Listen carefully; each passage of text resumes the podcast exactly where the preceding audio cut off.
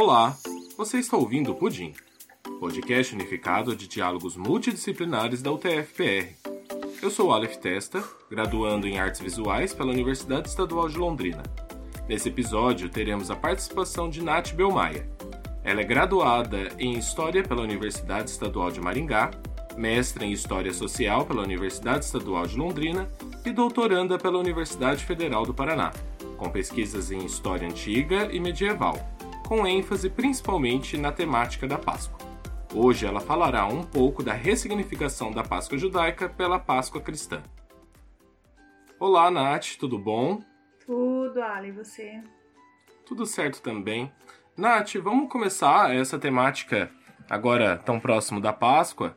Qual é a importância que você diria que tem a Páscoa cristã? Primeiramente, a importância da Páscoa cristã é porque ela celebra a memória da ressurreição de Jesus. Essa memória é o principal evento que serviu para a formação de uma nova crença em torno da messianidade de Cristo, ou seja, uma ideia de que Cristo era o Messias prometido, aquele que viria selar uma nova aliança. Isso foi previsto lá pelo livro de Jeremias 31, 31, quando ele diz: Eis que dias vem, diz o Senhor, em que farei uma aliança com a casa de Israel e com a casa de Judá. Esse trecho de Jeremias fala de uma nova aliança. Aqueles que passaram lá na antiguidade a acreditar na messianidade de Cristo apregoavam que Jesus fora o responsável por selar essa nova aliança de Deus com os seres humanos. Então, esse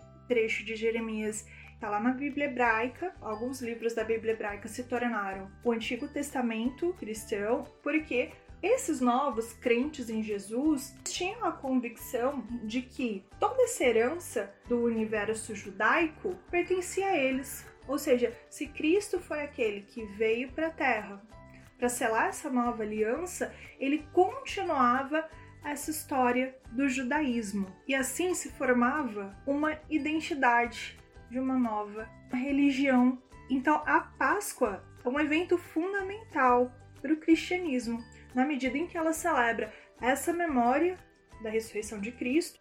Inclusive, todos os relatos das palavras eucarísticas na ceia da noite antes da morte de Jesus, elas relacionam o termo nova aliança ou novo testamento com aquele sangue de Cristo, ou seja, com o sacrifício dele. Então, portanto, essa narrativa da morte, da ressurreição de Jesus, para os cristãos, significou que Deus cumpriu a sua promessa de renovação da aliança de Deus com os homens. Por isso, a Páscoa é tão importante. Nath, você mencionou, né, na, nas suas bases sobre o Velho Testamento, onde se menciona a Páscoa judaica e pelo visto então elas não coincidem a data. Você poderia explicar um pouco a relação da Páscoa com o calendário litúrgico católico? A nossa Páscoa é uma data móvel no calendário cristão. Ela ocorre no primeiro domingo de lua cheia após o equinócio de primavera do hemisfério norte. Então, isso influi diretamente no calendário litúrgico da igreja. Por exemplo, depois que nós sabemos quando a Páscoa vai ocorrer, é que nós temos a marcação do Carnaval, que acontece 40 dias antes da Páscoa. Depois do Carnaval, nós temos um período de Quaresma, que é uma palavra originada do latim que designa quadragésimo dia. Esse período marca jejuns, abstinência, orações e caridade uma semana antes da Páscoa, nós temos o quê? O Domingo de Ramos, que é a festa que comemora a entrada triunfal de Jesus em Jerusalém, que é um evento da vida de Jesus mencionado pelos quatro evangelhos, Marcos, Mateus, Lucas e João. Então, de acordo com eles, Jesus chegou montado no jumento lá em Jerusalém, mas, de acordo com uma tradição oriental, quem chegava montado, por exemplo, em cavalos eram os reis, principalmente quando queriam guerra. E a forma como as pessoas interpretam o fato dele ter entrado com um jumento é que ele procurava paz. Então, portanto, essa entrada de Jesus em Jerusalém simbolizaria a entrada de um príncipe da paz. tá? e não um rei guerreiro. Depois que Jesus chega em Jerusalém montado nesse jumento, as pessoas o saúdam com mantos ou pequenos ramos de árvore. Depois da ocorrência da Páscoa, 40 dias após, a igreja celebra a ascensão de Jesus. A ascensão foi um evento na vida de Jesus que também está relatado no Novo Testamento, que o corpo de Jesus ressuscitado foi levado ao céu na presença dos seus onze apóstolos. A ascensão do Senhor aos céus é uma solenidade litúrgica que está presente em todas as igrejas cristãs ocidentais. Dez dias depois desse rito, ou seja, 50 dias depois da Páscoa, se celebra o Pentecostes. Então, Lucas, lá no Novo Testamento, ele construiu uma narrativa com base nas tradições judaicas para falar de um novo Pentecostes, porque Pentecostes já existia entre as tradições judaicas. E nesse Pentecostes, ele dizia que era marcado pela presença do Espírito Santo entre os evangelizadores porque é uma das celebrações do calendário cristão que comemora a descida do Espírito Santo sobre os apóstolos Jesus e sobre sua mãe Maria, assim como outros seguidores, que naquele momento tiveram a concessão do dom de línguas. Então, como nós podemos ver, a datação da Páscoa ela é muito importante, porque a partir dela nós definimos a data do Carnaval, a Quaresma, 40 dias depois da Páscoa, a celebração da Ascensão, 50 dias o Pentecostes, ou seja, é todo o ciclo pascal. Todo ele depende da marcação do dia da Páscoa. Nath, você mencionou que a Páscoa ela tinha uma relação com o calendário, o equinócio, a lua cheia. Então, automaticamente ela é móvel, né, no nosso calendário. Como que foi definido em critérios para definir a data da Páscoa cristã? Eu vou tentar resumir um pouco um processo que foi bastante longo, demorou alguns séculos, que foi justamente os conflitos em relação à datação da Páscoa. Essa controvérsia, ela se iniciou em meados do século II, quando se opunham, por exemplo, os quarto-decimanos, que eram os clérigos da igreja que queriam manter a Páscoa sendo celebrada no 14 de Nissan, ou seja, junto com a Páscoa judaica, contra os dominguistas, que eram aqueles eclesiásticos que queriam passar a celebração da Páscoa para o domingo. Então, eles não queriam mais que a Páscoa ocorresse junto com a Páscoa judaica. E alguns questionavam, inclusive, quando as pessoas estão celebrando a Páscoa, o que é que elas estão celebrando? A memória da ressurreição de Cristo ou a passagem do Êxodo, da libertação do Egito, que é o significado da Páscoa judaica. Por isso, esses clérigos defendiam que a data da celebração da Páscoa deveria ser modificada, para que as representações da Páscoa cristã se distinguissem da Páscoa judaica. Muitos defendiam: vamos passar a celebração para o domingo. Domingo foi o dia da ressurreição do Senhor, portanto, se a Páscoa comemora a memória da ressurreição de Cristo, vamos celebrá-la apenas no domingo, porque o 14 de Nissan, mesmo que nós transpusermos essa data para o nosso calendário solar, ela é uma data fixa. Então ela pode cair em qualquer dia da semana. Mas, estabelecendo que vai cair apenas no domingo,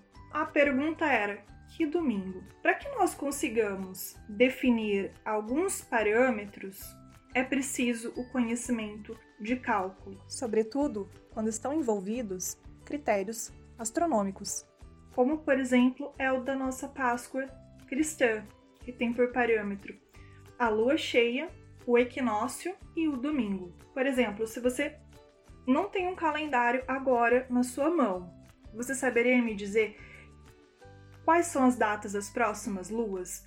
Quando nós teremos uma lua crescente? Quando nós teremos uma lua cheia? Ou outra coisa desse tipo?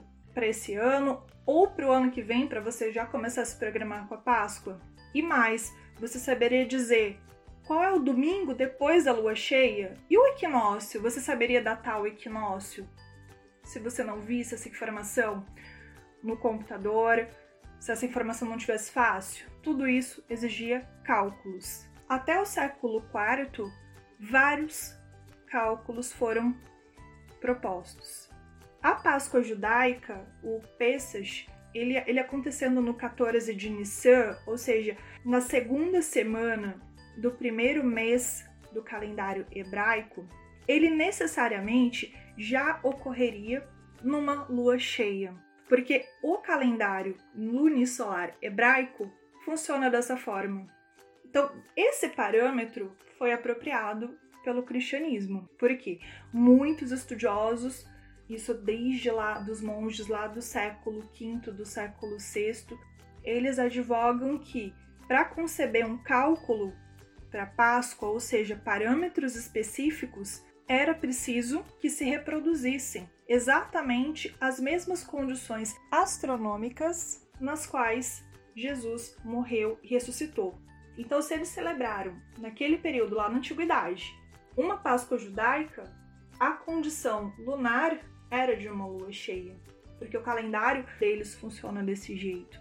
Mas até que esses parâmetros fossem todos definidos, que levaria em conta o equinócio, que também faz parte desse calendário hebraico, ou seja, o 14 de Nissan ocorria nesse período no qual havia um equinócio, a lua cheia e o domingo, isso levou alguns séculos.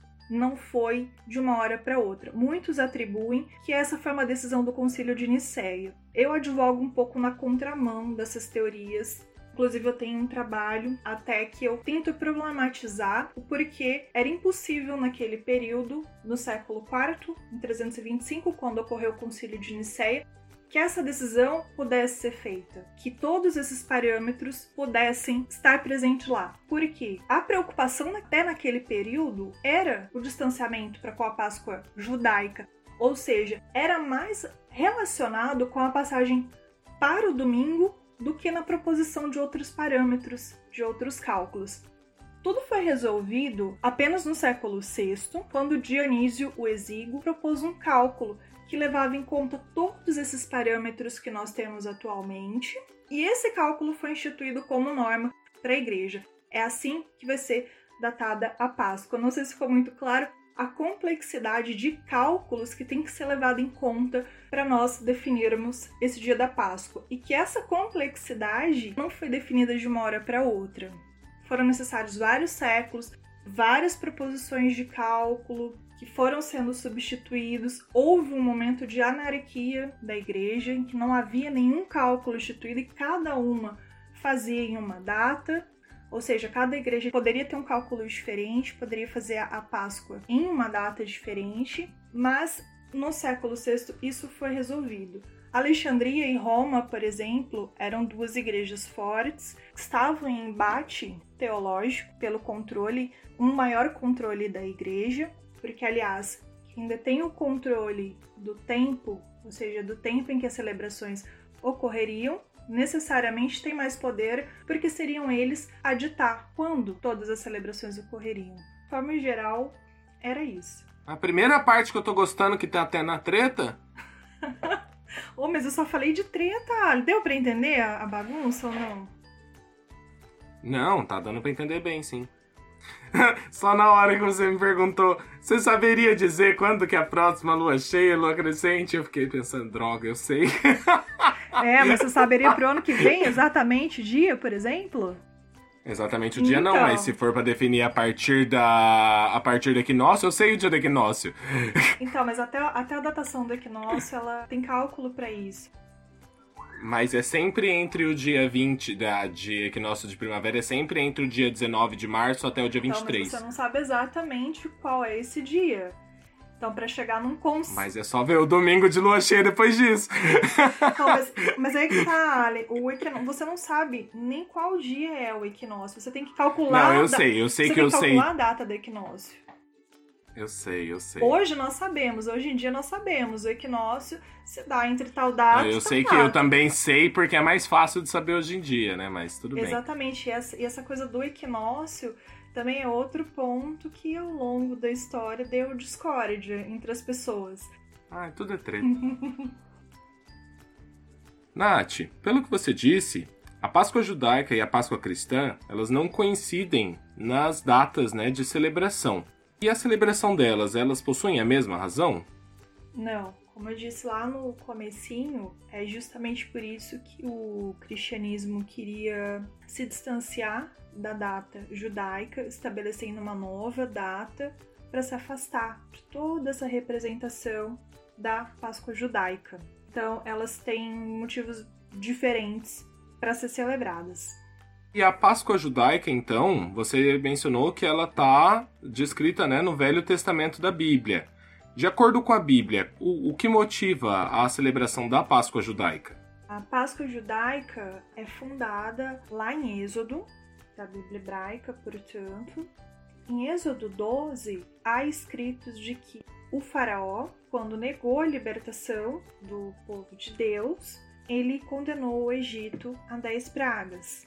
Então essas pragas foram águas transformadas em sangue, rãs, piolhos, moscas, peste nos animais, úlceras, saraivadas, peste gafanhotos, dia que vira noite, né, o dia de trevas. Mas, antes do cumprimento da décima praga, Moisés instruiu para que o povo dele sacrificasse um cordeiro e com o sangue desse cordeiro eles molhassem o umbral das portas das suas casas, porque quando o anjo da morte passasse por esse lugar, eles veriam que ali era uma casa hebreia e, portanto, o primogênito não seria morto. E assim eles fizeram.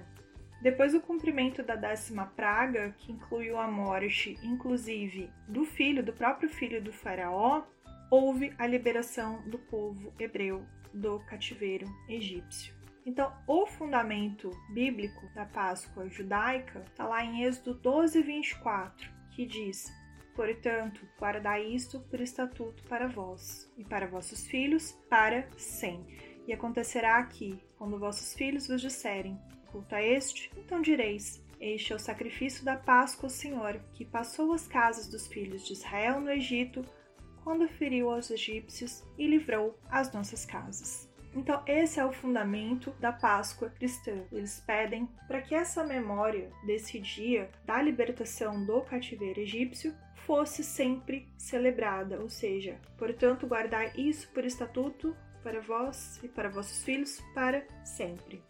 Então, está lá em Êxodo 12, 24 e 27 o estatuto para que esse dia seja sempre celebrado. Então, a Páscoa judaica foi é fundamentada em cima do êxodo do povo hebreu que fugiu do cativeiro egípcio, certo? Sim. E a Páscoa cristã, então, embora seja uma temática mais constante, né, no nosso meio, nos países que são cristianizados, poderia dizer um pouco do porquê que ela é celebrada? Como já disse anteriormente, a Páscoa cristã celebra a memória da ressurreição de Jesus e esses fatos eles estão narrados pelos evangelistas do Novo Testamento e começam lá na última ceia de Jesus com os discípulos. Nessa ceia, os principais eventos são a repartição do pão e do vinho, que é o fundamento da Eucaristia, a predição de que Pedro negaria Jesus e a traição de Judas, a previsão da traição de Judas. Então, depois de capturado, Jesus foi levado a Pôncio Pilatos, que era governadora da província da Judéia, com um pedido de que se decretasse a pena de morte para ele, sob as alegações de que ele teria pervertido a nação, proibido pagamento de tributos, sedição a Roma. E Pilatos, mesmo considerando Jesus inocente, atendeu ao pedido de condenação da multidão, mandando Jesus para açoite e para crucificação. Jesus morreu crucificado no Monte das Oliveiras. E após morto, o corpo de Jesus foi colocado em um túmulo com uma pedra bem, bem grande, pesada, porque já haviam rumores de que ele ressuscitaria. Então esse túmulo foi bem guardado. Mas no terceiro dia após a sua morte, esse corpo não estava mais lá, a despeito dessa pedra pesada que cobria a porta de onde ele estava. Então, essa a memória que se celebra na Páscoa. É a ressurreição de Cristo. Pelo que você falou então, a fundamentação de ambas as Páscoas, elas são bem diferentes, né? A, tanto a data quanto as histórias que, que vêm por trás. Em seus estudos, é, você consegue identificar algum ponto em comum de falar em ressignificação? No meu trabalho de mestrado, eu trabalhei sim com uma ideia de ressignificação da Páscoa judaica pela Páscoa cristã, partindo da fonte bíblica.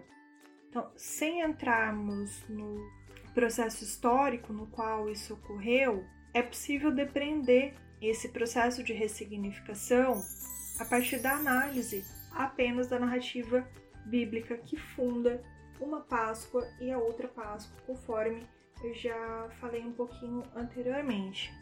A ressignificação, ela é segundo Todd Holden, que é o conceito que eu utilizo, é um tipo de semiose, onde os novos elementos de signo, significante, significado, signo, significação, eles são retirados dos seus contextos originais e inseridos em outras sequências semióticas, embora nem sempre, na verdade raramente, na posição que ocupavam em sua encarnação anterior. Bom, e como é que eu vou compor essa ressignificação? A partir desse conceito do Todd Holden, como é que eu vou entender isso? É pelos outros conceitos do Barthes. Por exemplo, o significado é denominado a representação psíquica da coisa. Então, o significado da palavra boi por exemplo, não é o animal boi, mas a imagem psíquica que ele causa quando você me diz boi. É essa imagem que está entre a linguística e o mundo exterior. Isso é, de acordo com Roland Barthes, o significado. Significante, por sua vez, ele está atrelado ao significado, mas como um mediador. Ele é um processo de associação do som e da representação, que é fruto de uma educação coletiva. Por exemplo, a junção das letras B, O e I são o significante de boi. Ou seja, é a própria palavra. Ele tem uma palavra que assusta e uma definição que assusta um pouquinho, mas nada mais é do que a palavra. Se eu junto B, O e I, boi, eu logo penso no significado, que é o que? A imagem psíquica que me vem a cabeça quando eu penso no animal. Então, como é que eu trago isso para a Páscoa?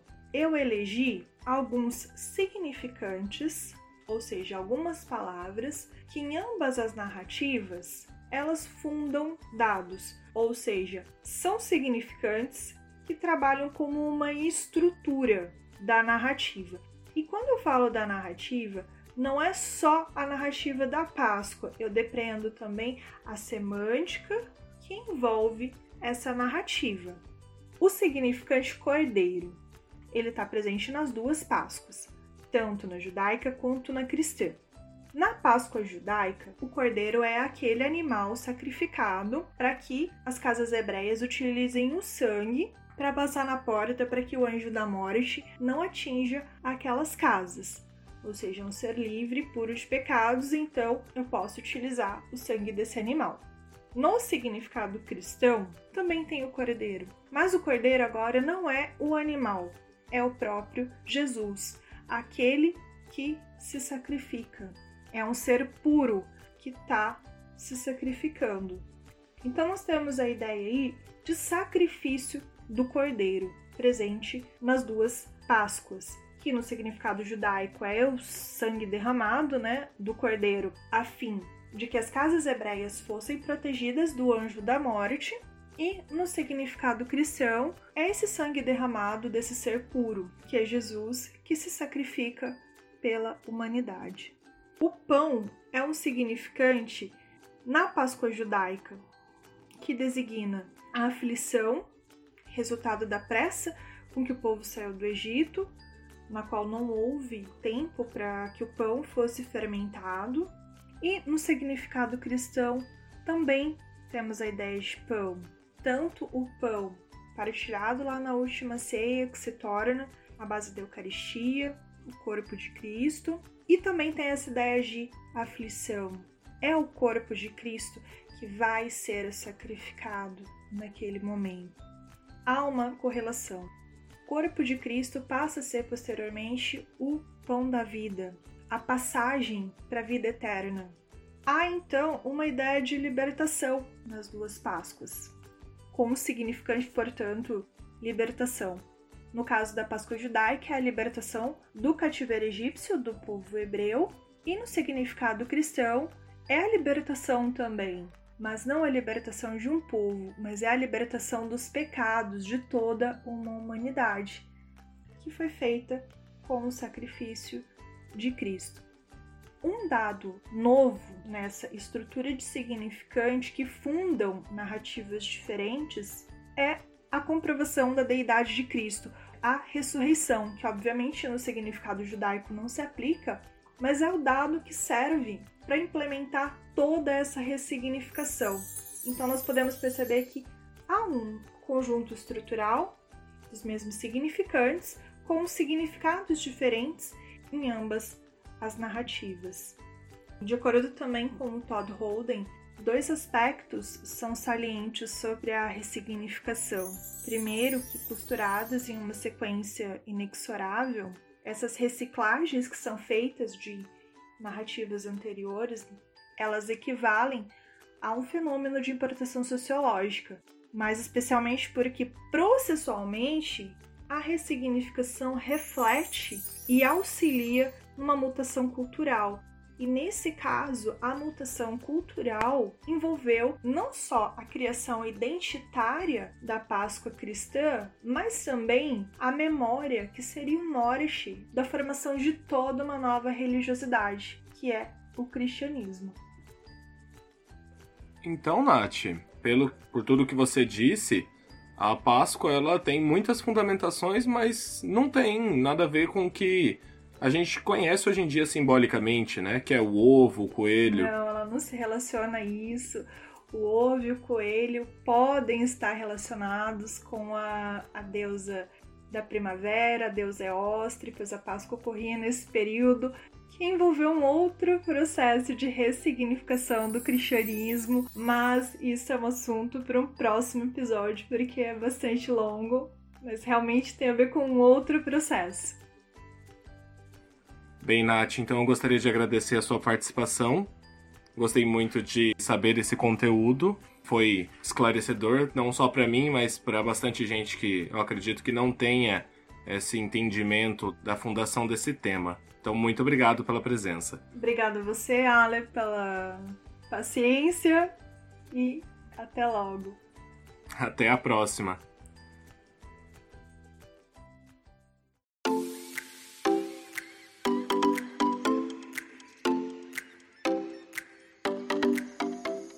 Esse foi um episódio do Pudim, podcast unificado de diálogos multidisciplinares, um projeto de extensão da UTF-PR, editado por Cássio Amador, músicas utilizadas.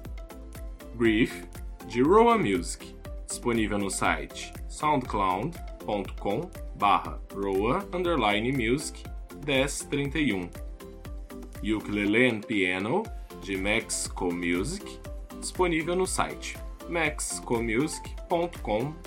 Para saber mais informações sobre o projeto desse podcast, visite nosso site pudim.cp.utfpr.edu.br. Esse e outros episódios do projeto podem ser encontrados no seu aplicativo de podcast preferido. Obrigado e até a próxima!